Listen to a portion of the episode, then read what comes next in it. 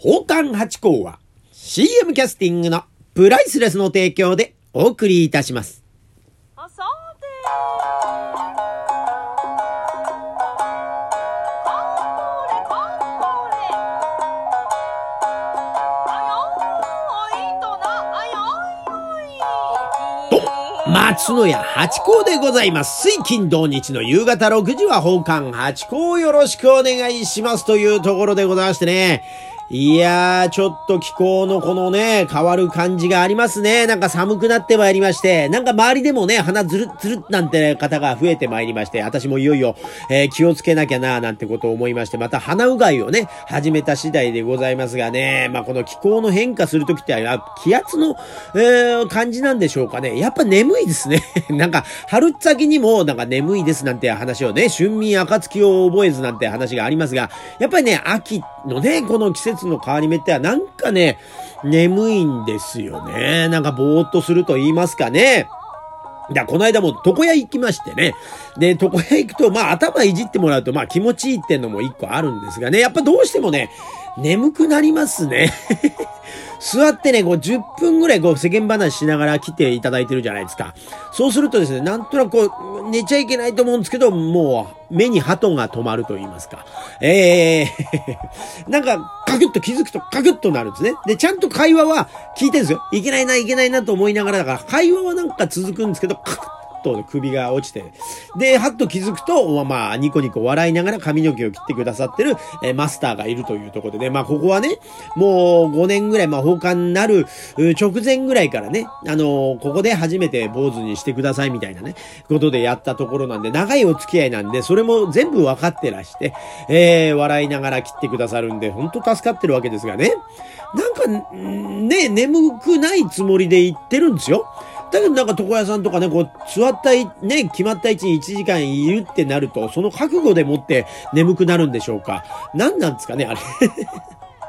で、不思議なもんで、こう、顔をね、こう当たってもらうときに、まあ横になりますよ。床屋さんね、横になるんで、そういうときはね、意外に目が覚めるんですよね。なんかあの、座って直で立ってるとき、髪の毛を切っていただいてるときに眠くなるって、あ不思議なもんですね。なんか、横になったときこそ寝りゃいいのに、ええあ、でも横になるってはもう昔、小学生の頃に、歯医者さんで、あのー結構長い治療だったんで、あの、寝ちゃったことありましてね。なんか気づいたら、あのーほっと置かれててですね。まあ、先生が一人のところで、まあ、あの、治療台が3台ぐらいある、ちょっととこだったんですね。したらもう1台ほんとベッドみたいに寝かしてくれてまして、気づいたら、はっってやったら、笑いながら看護師さんとね、その、あの、先生が笑いながら、いいよ、寝てていいよって言ってくださったという覚えがあって、それも恥ずかしかったなと思ったりなんかしますが、なんでしょうね、この、寝ちゃいけない時に寝ちゃうっていうね。で、私、あの、文学座というところで、あの、パントマイムを教えていただいてる関係でですね、あの、文学座の研究所のお芝居ってのはよく見に行くんですよ。招待していただいて、まあ、生徒のね、具合を、塩梅を見ながら、こう、授業を進めていくんでね。で、その時にね、面白いんですよ。この間もね、本当に面白いお芝居。なんか、私たち、まあ、客席で見ますわね。で、舞台上にも客席がしつらえてあって、役者さんが客席の芝居をするんですよ。なん、こうわかります？だからですね、本当最初にね、行った時に、あ、これは緊張感あると。えー私たちが見るのと同時に向こうも見てるんじゃないかと。まあもちろんね、演じてるんで目線を合わせるってことは、えー基本ないんですけどもね。えーそんな、緊張感の中で。で、本当それもね、素晴らしいお芝居で、内容も面白いし、役者それぞれもですね、本当に際立って良かったんです。で、面白い面白いと思いながら、眠くなってくるんですね。で、こう、それもね、あの、ちゃんと芝居見てるんですよ。セリフ、一言も落としてないんだと思うんですよ。私的にはね。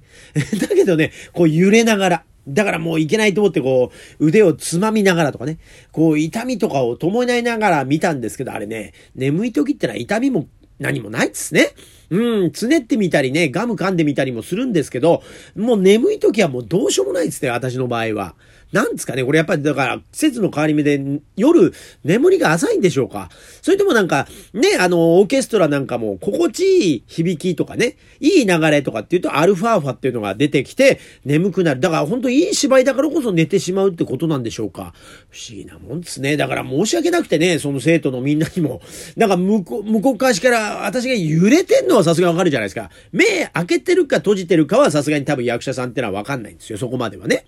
ただこう傾いてるとか揺れてるってのはちょっと気になるじゃないですか。えー、だからね、これは怖い 申し訳ないなと思ってね。で、今、このコロナ禍ですから、その、なんていうんですかね、芝居が終わった後、楽屋挨拶っていうかね、えー、直接会って感想を言ったりができないんで、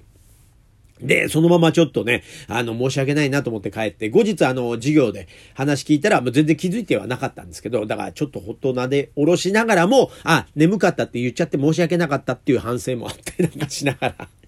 いや、本当にね、だから眠い時ってのは本当寝てしまって、皆さんどうですかこの季節の変わり目。うん、だから私ね、この季節の変わり目、あとね、えー、この寒いからですね、鼻うがいを始めたりとかね、ちょっと始めてます。乾燥もね、えー、進んでまいりますからね、皆さん、あの、お体、どうぞご自愛くださいましというところでございました。それでですね、話はちょっとガラッと変わるんですけど、先日、あの、手妻のですね、ナビロメ式というのを見てきました。よかったですね。あの、神田明神で一緒にね、あの、させていただきました、藤山慎太郎先生という、えー、手妻のもう大家の方がいらっしゃる。そこのお弟子さんでね、えー、新しい方で、あの、今度名前をいただきましたって、藤山大成さんという名前でですね、本当大成なんてすごいいい名前いただきましたねというところなんですが、まあ若い方でね、本当にあの、世のマジック、手品もね、えー、される方ですごい達者の方なんですよ。もともとね、そういう本名でやってらっしゃって、で、いよいよ名前を告げるってんで、手妻もやれるよということで、免許改伝ってことで。でね、これでですね、あの、お椀と玉っていうネタがあって、これ本当にね、あの、左右と泰造みたいな、このね、掛け合いの手妻があって、これがまあ絶品で、これはですね、本当に皆様見、見に行ってください。まあ、いつどこで見れるかわかんない。これね、あの、